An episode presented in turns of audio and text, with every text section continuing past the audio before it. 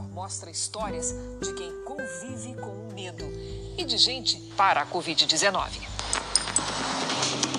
Na linha de frente, convivendo desaglomerações por várias horas seguidas. Se a gente não trabalhar, ninguém trabalha, a cidade para. Com o constante risco de contaminação pelo coronavírus. Levar para a família também, né? É um risco que a gente corre. Só na cidade de São Paulo foram 1.373 casos de contaminação em um ano de pandemia.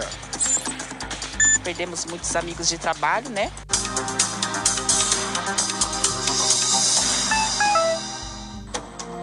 Renato, motorista de anos de profissão. Só como fica aquela muvuca, povão lá na frente do lado do, do, do motorista, porque não tem nada para nos proteger, a não ser o álcool em gel.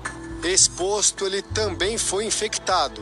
Passou dias difíceis, internado, com 50% do pulmão comprometido. Porque eu acho que eu fui contaminado lá dentro do ônibus. Eu não tenho dúvida que foi dentro do ônibus. Por quê? Porque é ali na onde carrega multidões, 500 a 600 passageiros por meio período. Tem lockdown para comércio, para cabeleireiro, é, para todos, menos para o motorista e cobrador. O motorista, o motorista e o cobrador é linha de frente. Entre motoristas e cobradores da cidade de São Paulo já foram registradas 131 mortes por Covid-19. A letalidade da doença entre esses profissionais é de 9,5%. A média geral na Paulista é bem menor, 3,3%.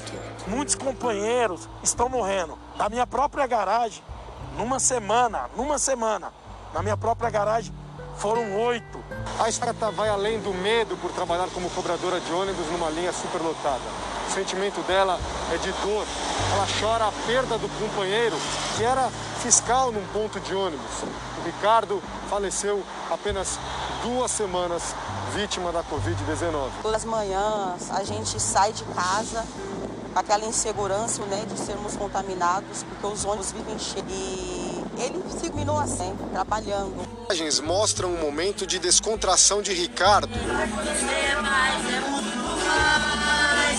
Entre o diagnóstico e a morte foram apenas 15 dias. O que, que mais te dói? O que mais te machuca? O que mais me dói é porque a gente, infelizmente, estamos só a máscara e o gel não tem tempo para combater.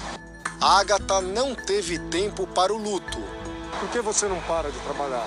Eu não posso. Por quê? Eu preciso, eu preciso sustentar. Trabalhar, a gente passa fome, a gente morre de fome. Eu preciso trabalhar, não posso parar. É possível se deslocar no transporte público sem correr alto risco de contaminação.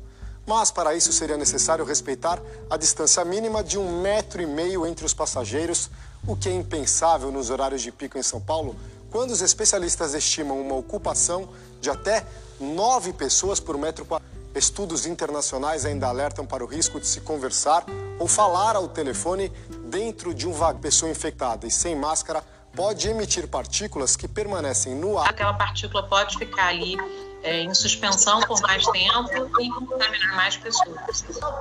Armandinho, o homem que aparece neste vídeo, era conhecido pelo jeito alegre.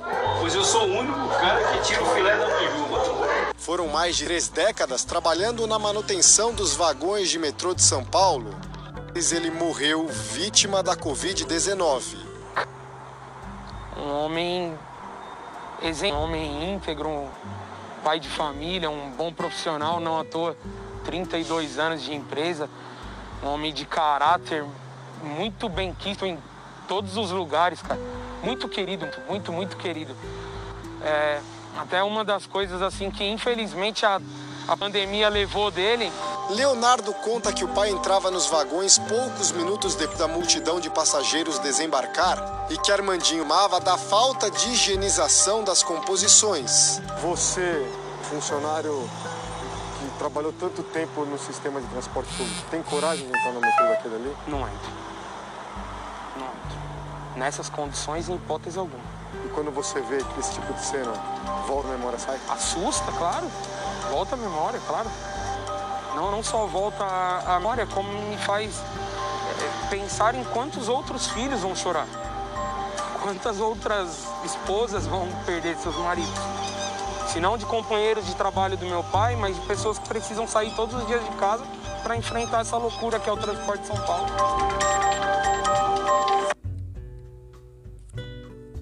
Você acompanhou o áudio com informação da Record.